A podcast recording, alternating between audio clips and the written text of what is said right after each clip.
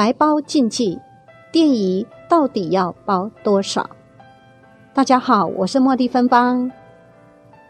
根据统计，每一秒钟就会有一点八个人死去。死亡不是在身边的，很难体会伤痛；但在身边的伤痛却很难平复。面对人的死亡，你可以表示悼念的方式有很多种，可以送一点实用的小礼物，或者是给商家电仪。电仪也就是所谓的白包。许多人在出席丧葬仪式之前，常有白包应该包多少钱、该小心什么、怎么做才不失礼等的问题。今天就来聊聊白包该怎么包及该注意哪些事，让大家不必为了礼节的事操心。包白包的注意事项：第一，白包金额要单数。白包又称电仪。相仪、相垫等，意义是给予商家一点补贴丧事的费用，而且慰问商家。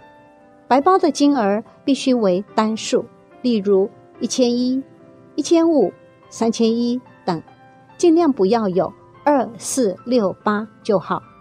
之所以要包单数的原因，是因为包双数会有好事成双的意思，但丧事不是喜事。可不能成双成对呀，所以白包的金额要以单数为主，才不失礼。这和喜事是比较不一样的。第二，金额要包多少？丧事不比喜事，不是跟婚事一样凑热闹、瞎起哄来相挺的。所以，请别用喜事的包法来比较。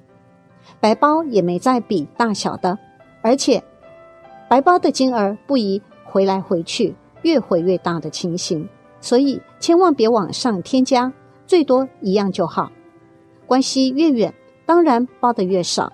所以不论走的人官有多大，辈分再高，白包一样是不能包多，最好是亲戚朋友统一一下就好。例如我家是个亲戚，白包统一是一千七，一般朋友统一是一千一。反正前面两个数字不要被二整除就可以了。上面就说过，白包没有个标准，只不过和喜事的金额成双是不一样的，所以数字以单数为主。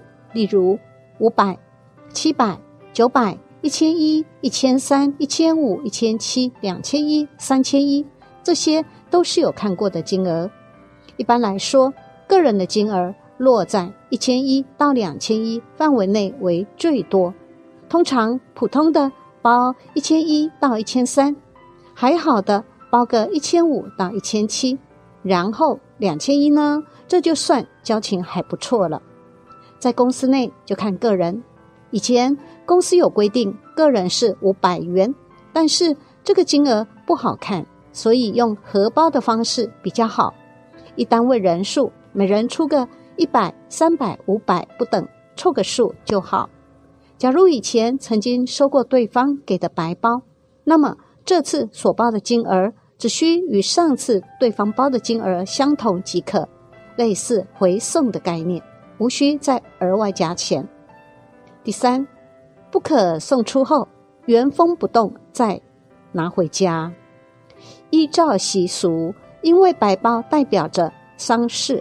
为了避免把丧事往自己家里送，所以白包包出去之后是不能再拿回来的。如果真的碰到白包被退回的情况时，请将白包内的钱抽出来，改放在红包袋内，这样就可收回白包。至于使用过的白包袋子，则直接撕掉丢入垃圾桶就可以。有些家属是不会收非亲属所送的白包。但他们也知道白包是不可返还的，所以会帮你换成红包袋，加个二十元变成双数，或是会多放几个糖果，表示谢谢你的白包。糖果是希望你一切顺利平安。通常在丧礼上不收白包的，都会在入口处写上“恳辞奠仪”；若是有收白包的，会在一处写“受付处”。可以透过这两个细节知道此商家收不收白包。第四，不可补送。依照传统习俗，白包是不能补送的，因为白包补送会有对方商家可能还会有第二场丧礼的不吉利含义在。一般来说，只要过了对方的出殡时间，就不可以再补送白包给对方。若真的不小心错过了丧礼，却仍然想要表达哀悼之意的话，就只能换另外一种方式来跟对方致意了。例如事后的陪伴，或是到访慰问，然后再带点伴手礼、水果等等，都是不错的方式。第五，白包最好封口。过去白包一定会封起来，代表只送一次，象征伤痛只有一次。但现在往往为了方便收受礼金的人做事，渐渐不封口。但还是建议，如果是本人亲送，则可不封口；但如果是托人送白包，封口会比较适合。白色纸袋要在哪里买呢？白色纸袋可以在一般便利商店或是文具行买到，或是网络商店都有贩售。如果是临时需要的人，就可以去便利商店买到。白包要怎么写呢？大家一定会遇到不知道在白包上要怎么写的疑问。比较安全的写法，就是在白包正面的左下方写下你的全名，最后加上今晚就可以了。以下碎碎念几句。有时在想，丧事为什么一定要包？除了人情世故之外，是自己家中真的没钱，或是想要回收以前包出去的呢？如果是真的贫穷，当然一切从简，联合祭奠其实也可以。再不行，很简单的三五万的仪式也有人办，甚至中低收入户也可以找到善心团体及人士，免费帮忙出钱出力完成丧事，那么就更没理由收白包了。因为你收了钱，就等于欠人情，人情是最难还的。接着收了钱，也就是电仪，除非你想收了就跑，不然贫穷的你，要是以后没钱，要拿什么还呢？要是没钱到那种办不起的地步时，建议就先不要收白包了。另外，基本上若没收白包，就不用给毛巾，就算不好意思这样，发个小手帕也可以。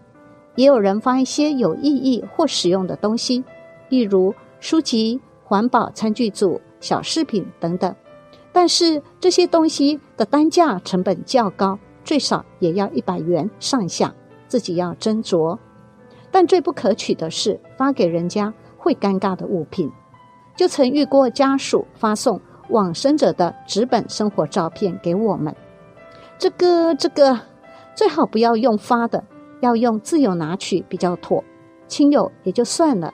若是单纯参加公祭，彼此不大熟的人，那么对方脸上真的会三条线绿到天边，拿也不是，不拿也不是，那礼仪师真该打屁股。死亡这件事对大家来说都是难以接受面对的，如果又是最亲近的人，更是难以走出伤痛。那么。注意以上这些小禁忌，才不会让比较保守的家属感受不佳。毕竟他们失去亲人，心中已经够沉痛了。他们在送走亲人的最后一程，一定希望大家尊重已故的人。